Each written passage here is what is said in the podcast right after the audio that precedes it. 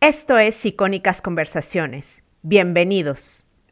Esther Perel en, su libro del dilema de la pareja habla de que eso, ¿no? Las estadísticas son muy poco fiables, pero dependiendo a quién le preguntes, entre 35 y 70% de las personas han sido infieles en algún momento de su vida y la diferencia no es tanta entre géneros.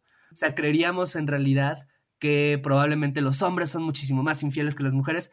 Si es cierto, tenemos más licencia, tenemos más permiso, las condiciones sociales hacen ese tipo de cosas, pero en cuanto a números no son diferencias tan grandes. Me parece que la diferencia porcentual es solo como de 10 puntos. Entonces, esto es para, al menos en ciertas sociedades, lo voy a poner así como comillas, comillas, comillas, occidente.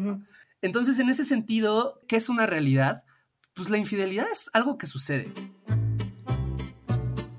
Hola, soy Jessica Nogués, emprendedora y creadora digital. Bienvenida a Emprende Bonito Radio. Aquí emprenderemos y aprenderemos juntas con conversaciones llenas de estrategia, inspiración e ideas para emprender bonito en tu negocio y en tu vida. Para más información sigue Emprende Bonito en Instagram o visita emprendebonito.com.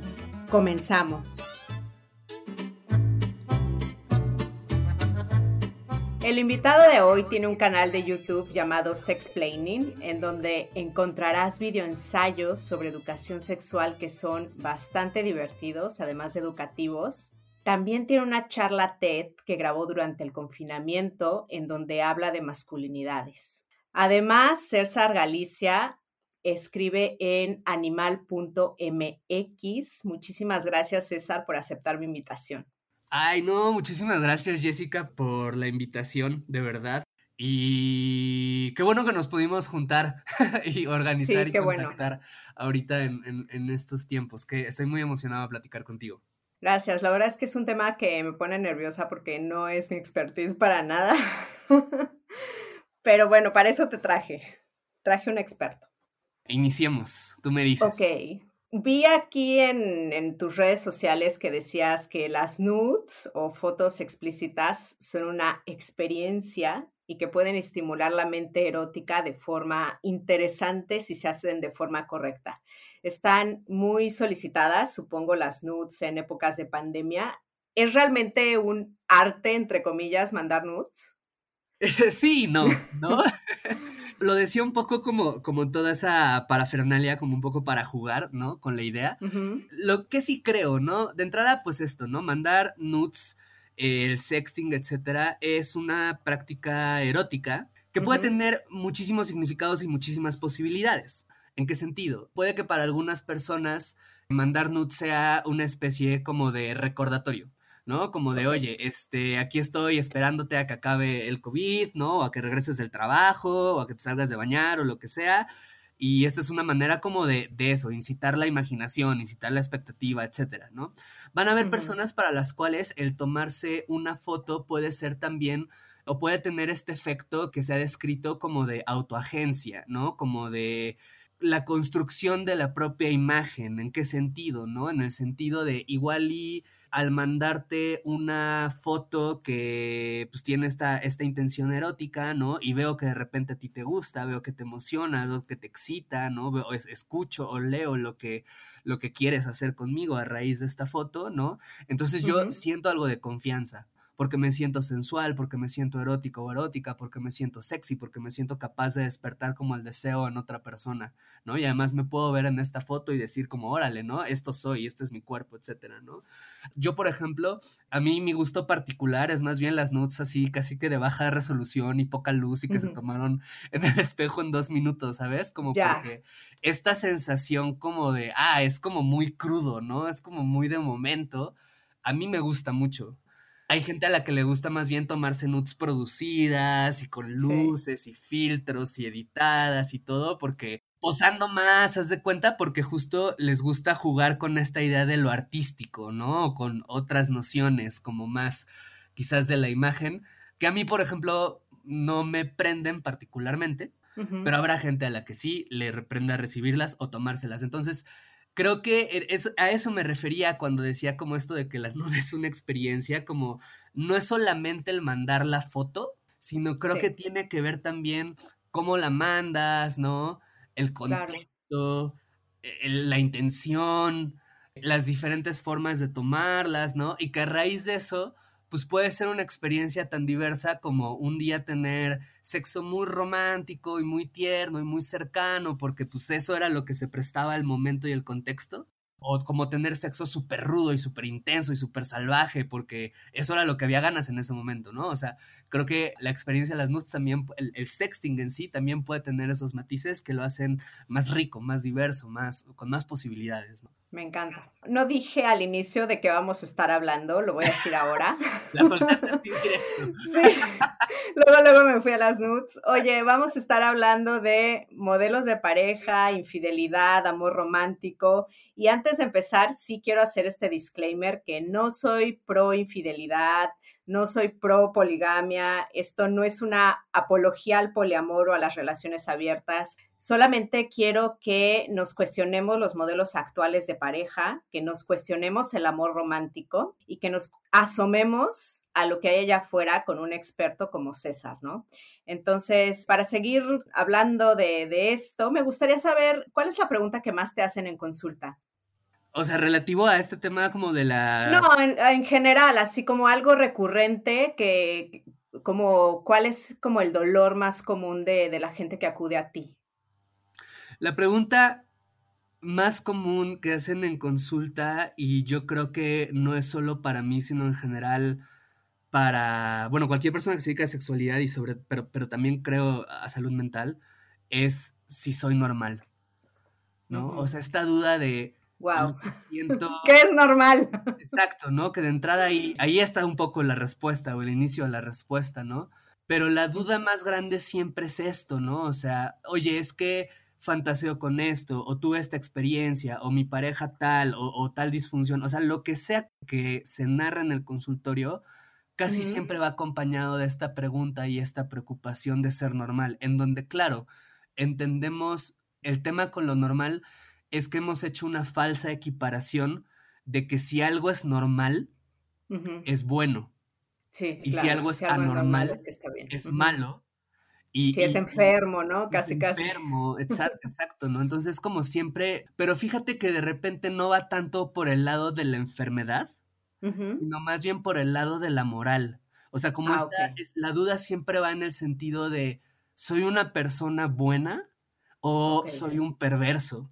¿No? Sí. O soy una frígida, o soy un impotente, pero como en el lado moral, ¿no? De, no voy a poder dar placer y eso va a hacer que me dejen y va a hacer que sea una mala persona, o sea, qué sé yo, ¿no? Como siempre va alrededor de, esta idea de, de si hay algo en mí que esté roto, que sea malo. Y pues la respuesta, un poco como adelantaste, siempre es, bueno, uno que es normal. Sí, claro. O sea, cómo lo defines, desde dónde lo defines, etcétera. Dos, hay cosas que pueden evidenciar algún problema, algún dolor, alguna enfermedad, alguna disfunción y que no necesariamente significan que son no morales o amorales o, malamente morales o que están mal, ¿no? O sea, muchas veces eso son expresiones de dolores o de la cultura misma, qué sé yo. claro, de tu contexto, de tu país, de quién te crió, de todo, de lo que consumes. Exacto, ¿no? Y tres, que el tema de si es normal o no, no importa, porque si es normal, o sea, si sí es normal, digamos, entendido como en que sucede a cierta parte de la población dentro de la curva estadística, ¿no? O sea, como, pues significa que no eres la única persona que lo está viviendo. Pero vamos a decir que no es normal estadísticamente, vamos a decir que eres una de las dos o tres personas que viven esto, pues no importa, lo importante es que tú lo estás viviendo. Lo importante es lo que a ti te signifique, lo importante es lo que tú hagas con esto, ¿no? Entonces pues por ahí va, pero bueno, la pregunta que más hacen en el consultorio es esa, ¿no? Si soy, si soy normal. Ok, que dice bastante de lo que es la, la, educación sexual, ¿no? Y de hecho, México es el primer país con embarazos adolescentes dentro de los países de la OCDE. Y yo sé que en tu canal de YouTube dices que se educa desde el miedo y la culpa. ¿Cómo tendría que ser entonces la educación sexual? Creo que la educación sexual tendría que ser lo que ya se plantea que debe de ser. Que sea científica, que sea basada en evidencia, que sea desprovista de ideología, que sea educación sexual que vaya de acuerdo a el desarrollo cognitivo y emocional de la persona que la está recibiendo. ¿A qué me refiero esto? No es lo mismo la educación sexual que se le va a impartir a un niño o una niña de cuatro años, a un adolescente de 12, a un joven de 17, 18. Claro, sí. Este, tiene que ir de acuerdo al contexto. Creo que tiene que ser una educación que considere distintas distintos contextos, distintas necesidades, ¿no? En qué sentido la educación sexual que se reciba en una ciudad va a tener distintos matices a la que sea en una comunidad, ¿no? La que se dé a una población con determinadas discapacidades va a tener que tener como ciertos matices a la población que viva con otras o que viva sin discapacidades, ¿no? Tiene que tener respeto a las sensibilidades culturales, ¿no? De cada, de cada población que hasta ahí creo que lo, curioso es que son cosas en donde la, yo creo que la gran mayoría de las personas coincidirán conmigo, ¿no? Incluso las personas como... Incluso las más conservadoras. Exacto, ¿no? Porque, cuando, cuando escuchas el discurso conservador como de hoy en día, es muy curioso porque parten de esto, parten también de decir, no, la educación sexual debería ser también científica, etcétera. Lo que sucede muchas veces es que varía mucho su definición de lo que es científico, ¿no? O su definición de lo que es desprovisto de ideología, ¿no? Como hay evidencia que no ven como porque que no quieren aceptar porque resulta incómoda para sus creencias, ¿no? Sí. Y parte de esa evidencia, y yo creo que es la apuesta más grande que yo tengo en tanto educador sexual, es que la educación sexual debería de partir del placer. Del placer, no del miedo y la culpa, digamos. Exacto, ¿no? En este video, ¿no? Que viste y que agradezco mucho que hayas visto, ¿no? Cuento brevemente una experiencia que yo tuve en una escuela en donde yo estoy en una charla de educación sexual, ¿no? Y hay un profesor, bueno, no un profesor, personal médico que está dando la charla y de repente dice a los jóvenes, jóvenes de prepa, 17, 18 años, les dice como, jóvenes, no tengan este sexo, ¿no? Eh, sin condón, porque si lo hacen, les va a dar sida y se van a morir. Ah, bueno. Ajá, ¿no? Y entonces yo le respondo, ¿no? Y le empiezo a responder con evidencia, ¿no? Como de la entrada la diferencia entre VIH y SIDA, ¿no? Este, temas de población de riesgo, la cuestión con los antirretrovirales, todo esto, y de repente uno de los que era mi jefe en ese entonces se acerca a mí, me agarra el hombro y me dice, oye César, es, está muy bien todo lo que dijiste, ¿no? Y es muy cierto, pero déjalo hablar, porque a los jóvenes no les viene mal una asustadita. Sí. Y esa es un poco la idea que tenemos, y esa es la idea que, creo que la gran mayoría de las personas tenemos sobre la educación sexual. Yo no sé si tú recuerdas ahorita algún momento en tu vida en que te hayan educado desde el miedo en la escuela o en tu casa. Te voy a decir algo, yo fui a escuela de, monjas religiosas. Entonces la educación sexual era nula, y, pero básicamente lo que te decían era que no hicieras absolutamente nada porque si lo hacías ibas a ser una puta, nadie te iba a tomar en serio y nadie se iba a querer casar contigo. o sea, básicamente. Fíjate qué horror eso, ¿no? O sea, más allá de, o sea, además de las horribles categorías morales, como esto de, decirte como eres una, o sea, como una puta en el sentido peyorativo, este, no en el sentido de reconocer lo que es el trabajo sexual, sino nada más con el sentido peyorativo, digamos. Ahí estaba el miedo, ¿no? Si haces esto, te vas a quedar sola, vas a ser despechada de la sociedad. ¿No? Nadie te va a querer, nadie te va a tomar en serio, ¿no? Y hasta el hecho que... que a muchas mujeres nos llega ese mensaje, si creces en una sociedad conservadora, tú ahorita estás en Puebla, Puebla es mucho más conservador que la Ciudad de México, ¿no? Muchísimo, muchísimo, muchísimo. Ese mensaje está ahí, y hasta esto que dices, ¿no? De que, de que la que hayas recibido una educación sexual nula en la escuela, ¿no? O, o cercana a lo nulo, también evidencia el miedo, ¿no? Y entonces, ¿qué pasa con eso? Y eso estoy hablando a nivel evidencia, ¿no? Hay un estudio muy interesante, un metaanálisis de más de 200 ah, estudios que se hicieron respecto a mujeres que habían sufrido violencia sexual. ¿No? En, Suiza o Suecia, no recuerdo cuál de, los dos países. Y el metaanálisis es que me confundo. sí, no, no, me da risa porque siempre todo el mundo confunde esos dos países. Sí, sí, sí. sí.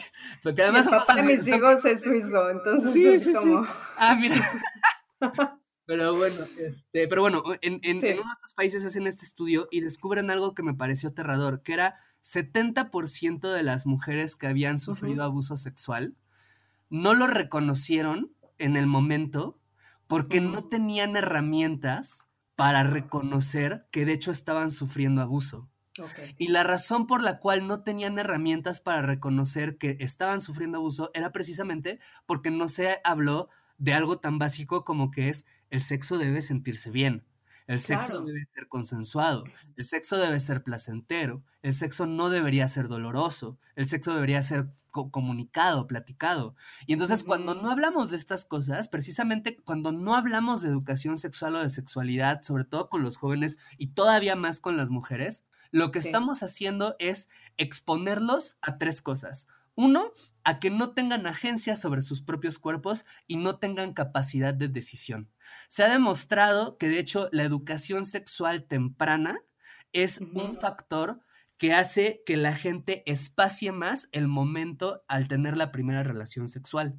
Pues de entrada hay personas que dicen, yo no le voy a hablar de sexo a mis hijos, ¿no? Yo no quiero que reciban esta educación sexual en la escuela porque todo lo que va a hacer es que van a empezar a tener sexo desde los 12, 13 años. No. Eso es falso, ¿no? En los países en los países en donde se habla de educación sexual, ¿no? Como desde temprana edad, de hecho se ha notado que la gente espera más tiempo a tener su primera relación sexual porque precisamente entiende todo lo que implica. ¿No? Claro. Entiende la responsabilidad que tiene con su cuerpo y con el ajeno, ¿no? Entiende que es una decisión personal que debe ser tomada libremente y que no debe ser presionada. Acá, ¿por qué sucede mucho que tenemos un país en donde la edad promedio de inicio sexual, dependiendo a qué le preguntes y del año y todo, pero es de repente entre de los 12 a los 15 años, en donde la gran mayoría de las veces, por supuesto, estamos hablando de abuso sexual? ¿No? Wow. sí, sí, y claro, y de protección ya ni se habla, ¿no? Exacto, ¿no? Exactamente. Mm. La razón de eso es porque no les damos a los jóvenes herramientas para que puedan tomar la decisión por sus motivos desde su autonomía y la terminan tomando. ¿Por qué? Porque el, novio o la novia los presionó, porque era lo que tenían que hacer para sentirse cool o sentirse más grandes, porque lo querían, porque era una cuestión de amor, por lo que sea. Eh, o bueno, ¿por qué eso? Porque equipararon que si amaban a alguien o sentían algo por alguien, tenían que hacer eso por amor, aunque no estuvieran seguros, o digamos, lo hacen porque quieren, porque lo deciden por todo, y luego tienen un problema, ¿y con quién hablan? ¿Van a hablar con el mismo adulto que se encargó de decirle, si tienes sexo vas a ser una puta? Pues claro que no. O sea, claro que una, por ejemplo, una mujer que viva abuso sexual, que tenga un embarazo no deseado, que le hayan transmitido una infección de transmisión sexual, claro que no va a ir a apoyarse, a buscar apoyo justo con la gente que se encargó de traumatizarla en primer lugar y de decirle esto que hiciste está mal. Y entonces estamos vulnerando también ahí a las víctimas. O sea, porque no les estamos diciendo, si haces esto, esto es lo que puede pasar, así te puedes proteger, estas son las opciones con las que puedes defenderte si algo sucede, puedes venir conmigo a hablar de esto, no te voy a juzgar. Te estamos diciendo, esto es lo peor que puedes hacer, si te pasa, estás por tu lado y todo, y estamos exponiendo a que suceda lo que tenemos miedo que suceda, todas las personas.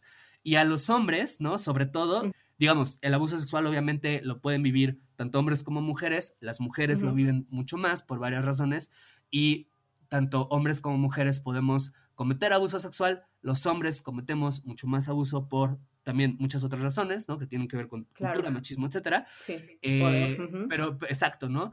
Pero los hombres también justo los estamos vulnerando a que tanto sufran abuso sexual como que cometan abuso sexual, porque no nos dan tampoco esta educación de respetar la autonomía propia y ajena del consentimiento y en cambio solo nos dicen discursos de el hombre llega hasta donde la mujer quiere. Ah, la responsabilidad la tiene ella. La mujer, sí, por supuesto. O todas las nociones siempre. exacto, ¿no? o todas las nociones de probarte a ti mismo, ¿no? Como a través del sexo, de que tienes que ligar, de que una llave maestra abre muchos candados, ¿no? Es que es un discurso perverso, porque, o sea, el hombre está presionado como a tener más sexo y exagerar, y la mujer está educada y presionada a, a esconder, a decir que no, porque si no es no sé qué, o sea, a mí se me hace un juego perverso en el que el hombre tiene como que conquistar y, ir de casa, ¿no? Casi, casi, y la mujer se tiene que hacerla difícil como para jugar esta cosa. Y, la verdad es que al menos a mí ya como adulto de 40 años se me hace un juego muy perverso que se le enseña a los jóvenes. Es súper perverso, súper, súper perverso. Y además no nos acerca, digamos, si hubiera evidencia de que ese juego significa, si hubiera evidencia de que educar desde el, desde el miedo funciona, te lo juro, yo sería el primer promotor de eso, ¿sabes? sí, claro. Así, aunque no me gustara pedoría, vámonos a, evidencia. Pero no hay evidencia, ¿no? O sea, lo que da la evidencia es, nos expone a justo lo que no queremos que suceda. El abuso en este caso, ¿no? Conductas sexuales irresponsables o falta de protección o falta de autonomía por lo mismo, ¿no? Culpas. Relaciones de poder. Exacto, ¿no? O sea, yo no sé, me dices que tienes 40 años, ¿no? Y estoy seguro que con tus amigas, amigos, quizás en tu propia vida, no sé, pero incluso hasta edad se sigue, a esa edad se siguen reproduciendo esos discursos, ¿no? Sí, por supuesto. sí, no sé si está cambiando, por ejemplo, con las generaciones tipo los que tienen ahora 20 años. Yo creo que obviamente se habla más de sexo, o sea, hay más información allá afuera. Es fácil, por ejemplo, seguirte a ti en redes sociales, ¿no? Y enterarte un poco más. O sea, en mi época no había nada, ¿no? Para educarte. O sea, te educabas a la mala, con la experiencia y pues con todos los golpes. Que es decir, cuando hablamos de placer, tenemos todo este miedo a, dar, hablar de placer por todas estas cosas que ya hablamos, ¿no? De que creemos que va a exponer a los jóvenes un montón de cosas. Pero ¿qué sucede? Cuando hablamos de placer, se abren un montón de oportunidades, ¿no? Porque podemos hablar de consentimiento. Podemos hablar de, a ver, el sexo tiene que ser rico, pero para que sea rico tiene que ser consensuado, tiene que ser deseado, tienes que conocer tu propio cuerpo, tiene que ser una decisión que tú tomes. Podemos hablar de protección, porque podemos decir, ok, para que el sexo también sea rico, pues tienes que hacerlo tranquilo. Te tienes que cuidar. Te tienes que cuidar para saber que después no vas a estar teniendo miedo de una infección, de un embarazo no deseado, de una situación como problemática, ¿no? Incluso podemos aprender a, erotizar los métodos de barrera como el condón, etcétera, para hacerlos parte del juego, ¿no? O sea, como para animar a que la gente los use, ¿no? Cuando hablamos de placer podemos hablar de eso, ¿no? De si el sexo se tiene que sentir rico, entonces si estás en una experiencia sexual que no se está sintiendo bien, es una experiencia sexual que no está cumpliendo su propósito y por lo tanto vale la pena revisar qué está pasando. Igual está siendo coercionado o coercionada, igual está siendo presionada, igual está siendo presionada. O sea, ¿qué es lo que está sucediendo? Si hablamos de que el sexo debe ser placentero, ¿no? Entonces también hablamos de, de, diversidad, ¿no? De lo que te gusta está bien siempre y cuando te respetes a ti, respetes a la otra persona, lo hagas deseado, no lastimes a nadie cosas de ese estilo, ¿no? O sea, pues se puede promover salud sexual, se puede promover responsabilidad, se puede promover consentimiento. Es decir, cuando hablamos de placer, de hecho, se puede promover de manera más efectiva todo eso que creemos que se promueve al no hablar de sexo, hacerlo desde el miedo, pero que no funciona. Y la evidencia lo que dice es justo, uno, hablar del placer funciona más porque lo hace divertido, porque la memoria lo retiene más, porque se generan más estrategias, porque hay más opciones de diálogo, ¿no? Porque resuena de hecho con la vida de las personas, ¿no? La gran mayoría de las personas que tuvimos un tipo de educación conservadora, como, como escucho que es tu caso y como es mi caso, pues nos enfrentamos un momento bien fuerte en algún momento al crecer, que yo no sé si a ti te pasó algo así, de decir, tienes tus primeras experiencias sexuales y dices, me dijeron toda la vida que esto está mal, pero se siente re bien. Exactamente, sí. ¿Cómo consigo esto, no? ¿Qué hago con esto, no? Y hay una ruptura que no tendría por qué existir, o sea, porque se reconoce esto es falso, lo que me dijeron toda la vida es falso. Entonces, bueno, creo que por eso vale la pena eso, ¿no? Como tener en el centro de la educación sexual la noción de la gente va a tener sexo porque se siente rico, vamos a partir de eso y vamos a educar de manera científica, basada en evidencia, responsable, etc. Me parece muy bien tu propuesta y, de hecho creo que aquí en Holanda, bueno, yo vivo en Luxemburgo, estaba leyendo que en Holanda nueve de cada diez adolescentes se protegen a la hora de tener relaciones sexuales y tienen más este enfoque de placer no educan desde el miedo o la culpa, como dices. Justo, ¿no? Y, Holanda, de hecho, es el, pues, el caso paradigmático, ¿no? De, educación sexual más positiva. Y justo de ahí es la estadística que te dije, ¿no? De, que retrasa el inicio de, la, de iniciar la vida sexual, una educación sexual temprana y científica. Este, de hecho, también es de Holanda. Ok. Entonces sí, o sea, totalmente esto que dices. Me gustaría saber tu opinión sobre el amor romántico, porque también tienes un video en tu canal de YouTube sobre eso. Creo que cuando hablamos de amor romántico hay que, a mí me gusta hacer una separación de dos cosas, ¿no? Por un lado, porque luego como que aparecen juntas y como que creo que no, que puede ser contradictorio, puede ser difícil. Por un lado tenemos la experiencia del enamoramiento, Y la experiencia del enamoramiento tiene mucho, digamos, de biológico. O sea, esta experiencia de conocer a alguien y obsesionarte con esa persona y pensar todo el día. Es como una droga en el cerebro. Es una droga en el cerebro. Los efectos del enamoramiento, de hecho, son más o menos indistinguibles de los efectos de una dosis de coca, ¿sabes? Sí, por eso estamos ahí así de, ¿qué, qué, dijo? ¿A qué hora me contesta? claro, claro, y altera un montón de funciones y áreas cerebrales que tienen que ver con la percepción de la realidad, del tiempo, del placer, de, o sea, es un cóctel hormonal padrísimo, ¿no? O sea, por eso nos gusta, pues. Esa parte, digamos, sin entrar en mucho detalle en la biología y todo, eso es relativamente normal y hay estudios antropológicos que han sugerido que todas, si no casi todas las culturas del mundo a lo largo de la historia han vivido este enamoramiento. O sea, viven esta, estas pasiones, ¿no? Este dolor fuerte de la ruptura, esta, este placer, esta, este pensamiento constante, etc. Ahora, ¿cómo se vive ese, ese enamoramiento, por un lado? Y dos, lo que entendemos como amor es moldeado por la ideología presente, por la ideología actual. Hay puntos en la historia, por poner un ejemplo, no sé si sabías que durante ciertos momentos de la Edad Media en Europa el amor se consideraba una enfermedad. Ok, tiene sentido. no, tiene sentido, porque claro, no, tiene todo el sentido, porque antes, bueno, eh, todavía en muchos países en el mundo por ejemplo, el matrimonio es un acuerdo meramente económico y el amor se busca en otros lados. Exacto, ¿no? O sea, ese es un ejemplo increíble, ¿no? O sea, en muchas culturas, en muchos momentos históricos, el matrimonio no ha sido por amor, ha sido una forma de eso, de hacer un acuerdo económico. Y además, por ejemplo, en este ejemplo de la enfermedad que te digo, en muchos momentos de la historia, en la Edad Media, por ejemplo, en, Europa, se pensaba el amor como una enfermedad porque la gente llegaba al doctor justo a eso, a tratar el mal de amores, la noción de corazón roto, ¿no? O sea, llegaban y decían, es que estoy pensando en esta persona y me hechizó y me siento mal y no estoy cumpliendo mis obligaciones. Me hizo una casi, casi. Y lloro todo el día y todo. Pues claro que alguien iba a ver eso y iba a decir, oye, esto es una enfermedad, ¿no? Sí. Hay que prevenir esta enfermedad. Después de la ilustración, digamos, lo que sucede es que en Europa se da un giro en el pensamiento en el cual comenzamos a pensar en que el objetivo del ser humano era ser feliz. Y parte de esas cosas que nos hacían felices y parte de nuestra autonomía, de nuestra libertad, era el amor.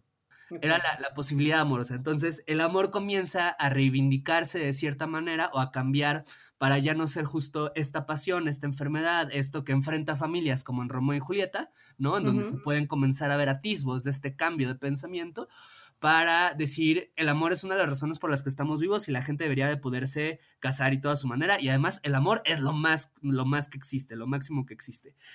Y esa forma de, de ver el amor se comienza a llenar de un montón de otras nociones, de un montón de otros mitos, ¿no? Que si existe la media naranja, ¿no? En este mundo de millones de personas, ¿no? Nació una, curiosamente, que va a suplir todas tus necesidades, ¿no? Que va a acompañarte, que están destinados el uno para el otro. O la idea de, que el amor es algo que se encuentra mágicamente, ¿no? O la idea de que el amor todo lo puede. Además, la literatura y la ficción sostienen este mito todo el tiempo. Claro, claro, no, o sea, se va construyendo y construyendo y construyendo. A mí un ejemplo que me parece muy interesante, no sé, no sé si tú, bueno, dijiste que fuiste escuela de monjas, supongo que fuiste criada bajo la educación católica. Sí. No sé si ubicas esta famosísima carta de San Pablo a los Corintios, ¿no? La de el amor todo lo puede, todo lo perdona, etcétera. ¿Lo, ubicas? No. Ok. Hay una carta muy famosa que es la, epístola de San, de San, Pablo a los Corintios. Me parece que el versículo 13 empieza. Este, No, no es el versículo, capítulo 13. No recuerdo ahorita cómo está dividido.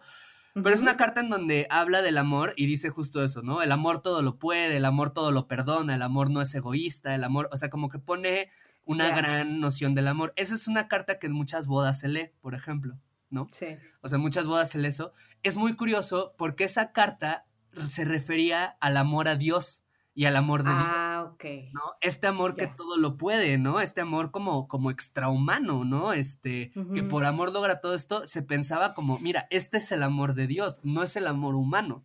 es el amor que solo Dios puede tener. Llegan todos estos giros y de repente ahora creemos que, ah, claro, es que el amor humano, ¿no? Debería de perdonar, debería de todo poder, debería... Aguantarlo este todo.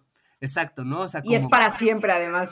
Y es para siempre. Entonces tenemos las historias de Twilight, ¿no? Tenemos las historias de... No sé ahora qué historias de amor estén, estén famosas entre, entre los jóvenes, pero... no sé. Pero bueno, desde las historias de Romeo y Julieta, ¿no? De, de Crepúsculo, ¿no? Grandes novelas románticas. O sea, desde las historias de las princesas de Disney, o sea, desde niñas te están adoctrinando a que tú tienes que estar pasiva, a que tienes que esperar y a que va a llegar el príncipe a rescatarte y a resolverte la vida, ¿no? Exacto, ¿no? Entonces, ¿qué pienso del amor romántico? Lo, rescatando esto que dices que me parece interesantísimo. Uno, pues el amor romántico educa para crear expectativas del amor que son distintas con base en el género.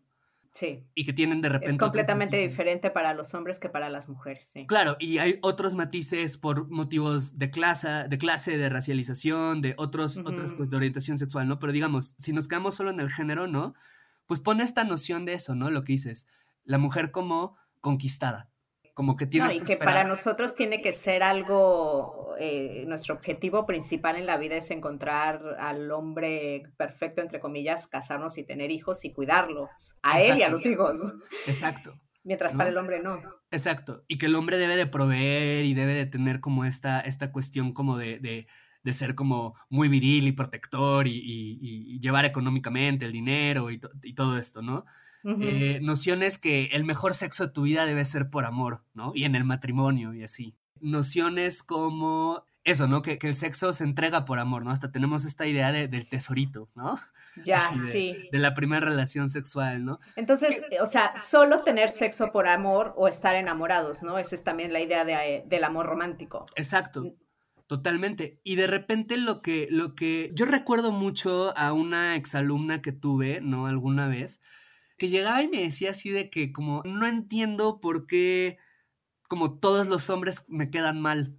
¿A qué se refería con que me quedan mal? Pues eso, como que ningún, o sea, como que todos los novios que habían tenido, había tenido, como que la habían decepcionado. Así, nada más. Ah, ya. Y entonces le digo, ¿pero por qué? O sea, ¿Cuál es tu idea del amor? ¿Qué es buscas un novio? No, pues es que quiero que sea mi mejor amigo y que me acompañe y que me escuche, pero no me juzgue y que me apoye y que, y que este, se ría de mis chistes y que vamos, nos gusten las mismas películas y la misma música. Y yo de, o sea, mija, tú quieres casarte contigo misma, ¿no? O sea, tú quieres casarte con otra versión de ti, no con otro ser humano. Con, la versión masculina de ella. Exacto, ¿no? Con personalidad propia, ¿no? O sea, pongo esto de ejemplo para decir, esta noción del amor romántico, el problema es que plantea una noción muy idealista de, la pareja del amor y que uno, pues eso, ¿no? No resulta ser la realidad, porque resulta, y yo no sé, no sé cuál sea la edad media de tu audiencia. Entre 23 y 35 años. Ok, va. Entonces, algunos lo están descubriendo en este momento, otros ya lo descubrieron, dependiendo de la edad. Si han tenido relaciones más o menos largas, todo mundo puede coincidir que en algún momento la pasión se apaga. Claro. O se hace más tenue. Si no se apaga, por lo menos se hace más tenue. Y de repente es, pero ¿por qué ya no hay tanta pasión si nos amamos tanto? Bueno, ¿por qué creías que tenían que coexistir? Mm. Uno. Dos, es que empecé a desear otra persona, pero amo a mi pareja. Bueno, ¿por qué creías que por amar a alguien no podías desear a alguien más? Es que no me gusta esto que hace mi pareja, este, pero lo amo. Y bueno, pero ¿por qué creerías que tendrías que estar de acuerdo en todo, no? Es que lo que dices de las mujeres, ¿no? O sea, como, es que tengo 30 años y, o, o, 28 años o 35 años y he logrado todo lo que quiero o estoy encaminada con esto o estoy satisfecha con mi vida, pero no tengo pareja y me siento sola. Siento que ah, algo no, es, no estoy cumpliendo o me divorcié. además de que la sociedad se encarga de recordártelo si eres mujer. Todo el tiempo, ¿no? O me divorcié o me separé y entra este miedo de, de, estar quedada, de ya no, de haber fallado como persona, ¿no? Haber fallado como mujer, no pude retener a este hombre conmigo. Y es como, bueno, pero es que, ¿por qué creerías que uno, el amor tendría que ser para siempre y dos, si falla es por una cuestión eh, moral? El hmm. Louis C.K., un comediante que me gustaba mucho y luego, bueno, tuvo varias denuncias de, acoso sexual, pero él tenía una frase, eh, y lo cito a él porque no he escuchado a nadie más que lo diga como él lo dijo, ¿no? Él decía una frase que se me hacía muy potente, que era, ningún matrimonio feliz ha terminado en divorcio. Claro. O sea, ¿por qué no podemos pensar en eso como, a ver, el, divorcio puede ser una señal de que el matrimonio ya no estaba funcionando y está bien? Y tuviste 12 preciosos años de matrimonio, dos años no, no, no tan buenos y lo terminaste con respeto a estos otros años padres, en vez de decir fue un matrimonio fracasado, fue una relación fracasada porque no llegó al ideal imposible del para siempre.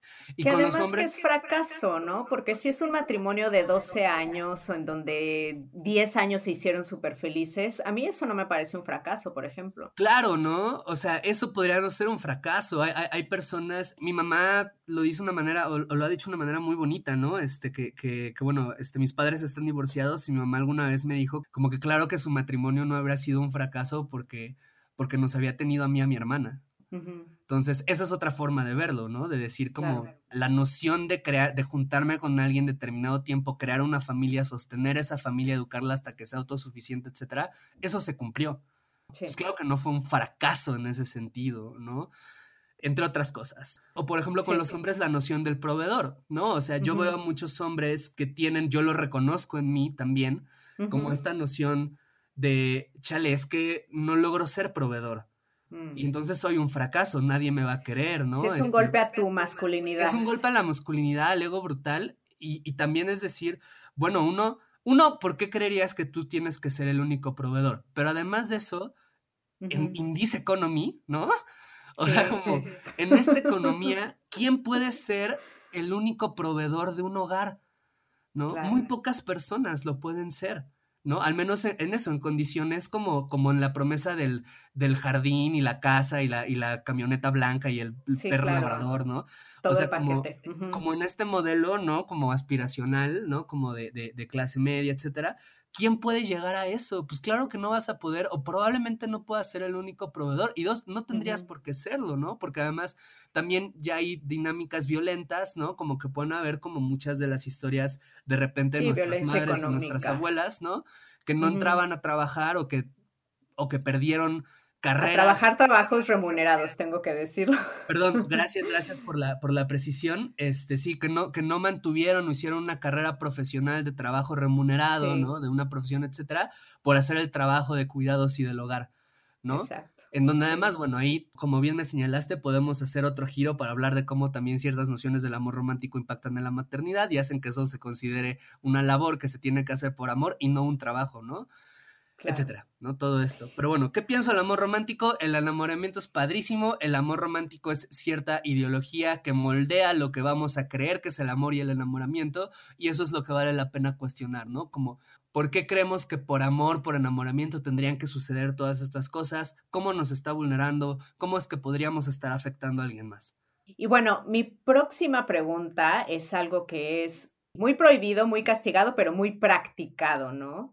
¿Por qué la infidelidad está tan castigada y estigmatizada si hay un gran porcentaje de las parejas que sufren en algún punto de su vida eh, de la infidelidad? O sea, ¿es realmente la monogamia para todos? ¿Tú qué opinas? Esa es una gran, gran, gran pregunta, ¿no? Datos. Uno, lo que dices es verdad, las estadísticas varían, Esther Perel en, su libro del dilema de la pareja habla de que eso, ¿no? Las estadísticas son muy poco fiables, pero dependiendo a quién le preguntes, entre 35 y 70% de las personas han sido infieles en algún momento de su vida y la diferencia no es tanta entre géneros. O sea, creeríamos en realidad que probablemente los hombres son muchísimo más infieles que las mujeres. Sí es cierto que... Eh, Tienen como más licencia, más permiso, ¿no? Para hacerlo. Tenemos más licencia, tenemos más permiso, las condiciones sociales este, hacen ese tipo de cosas, pero en cuanto a números, no son diferencias tan grandes.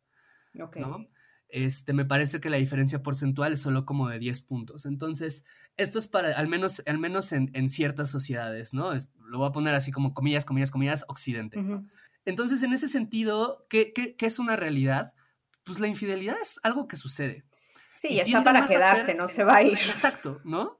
Este, no se va a ir a ningún lugar porque no solo llegó para quedarse, está ahí desde el principio, ¿no? Claro. O sea, la infidelidad es parte esencial de la monogamia en tanto que la monogamia se construye precisamente como una especie de fortaleza para esa infidelidad, un acuerdo que busca proteger esa infidelidad. Entonces, ahí también yo haría, o sea, otra pregunta que haría, otra cuestión que me parece interesante es, ¿qué es monogamia y qué es infidelidad? A nivel cultural, hay un caso, Esther Perel habla de un caso interesantísimo de una mujer que había sido violentada por su marido muchísimo tiempo, ¿no? No la tomaba en cuenta, no había pasión, no había ternura, no había amor, o sea, todo esto. Ella engaña al, marido, ¿no? Se acuesta con alguien más no recuerdo si lo confiesa o se entera, el punto es que el marido sabe, hay una confrontación y el marido le dice, es que traicionaste este matrimonio. Y Esther Perel pregunta, a ver, ¿quién lo traicionó?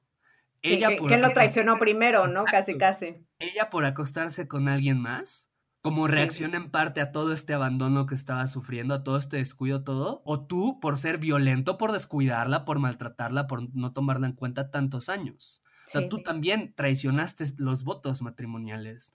Entonces, esto no es para plantear una jerarquía, ¿no? Como de a ver quién engañó más o todo. No, pero ella también, o sea, para decir sí. Es que casi, casi lo peor que te pueden hacer es ponerte el cuerno si estás en una relación monógama, ¿no? Exacto, porque pensamos de repente en la monogamia como justo el pegamento de las relaciones, ¿no? Todo se aguanta excepto que me pongas el cuerno. ¿no? Un montón de traiciones las toleramos, excepto la de la monogamia. Y entonces mm. ahí justo lo que yo haría dos, preguntas, bueno, tres preguntas. Uno, la primera es, ¿por qué la gente es infiel? Solemos pensar en la infidelidad como una cuestión moral, como una cuestión de la gente mala lo hace, o la gente perversa, ¿no? O los hombres machistas, o las mujeres que son promiscuas, ¿no? O sea, suele ir desde ahí, ¿no? Como una cuestión de, y digo, el machismo no entendido como un sistema político, sino desde su dimensión moral, ¿no? Como, como, como eres malo porque eres así, ¿no? Y lo solemos pensar por ahí y no nos damos cuenta que muchas veces la infidelidad tiene motivos detrás, motivos que son muy profundos para la persona que los comete. Claro, eh, no, muchas veces el, la persona infiel no lo hace precisamente para lastimar a su pareja formal, ¿no? Exacto, ni porque la haya dejado de amar, ni porque no tenga un compromiso con su pareja o su familia, ¿no? Sino pueden ser muchas otras cosas, ¿no? Puede ser que sentía miedo de morir y esa experiencia le hizo sentir vivo, que tuvo eh, eso, había abandono en la pareja, que qué sé yo, ¿no? O sea, pueden ser muchos motivos. Que eso esté bien, mal o no, eso pues no me corresponde. Solo quiero o que puede ser otra persona completamente diferente a, la que es normalmente, ¿no? O sea, le permite tener otra identidad.